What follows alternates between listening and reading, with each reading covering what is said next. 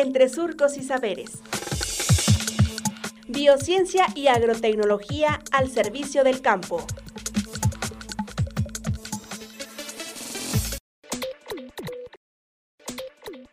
Síntomas de las plantas infectadas por virus. Parte 2.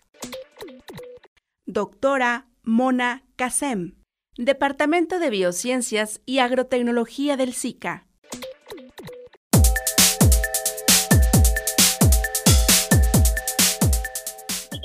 Describir los síntomas, pueden ser amarillamientos, significa vemos colores amarillas o en las venas o en la parte de la hoja o en toda la hoja, necrosis, que son secas en la hoja, mosaico es mezcla de manchas verdes, manchas amarillas, enrollamiento, deformación, que puede ser en las hojas o en el fruto, y a veces podemos llegar a la muerte total de la planta.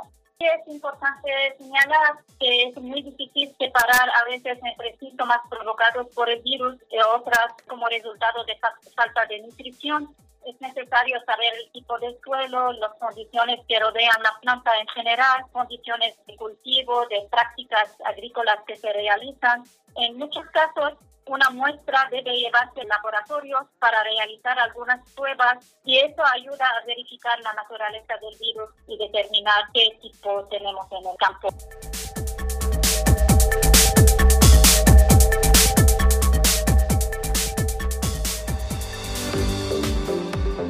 Radio Universidad Agraria y el SICA presentaron Entre Surcos y Saberes.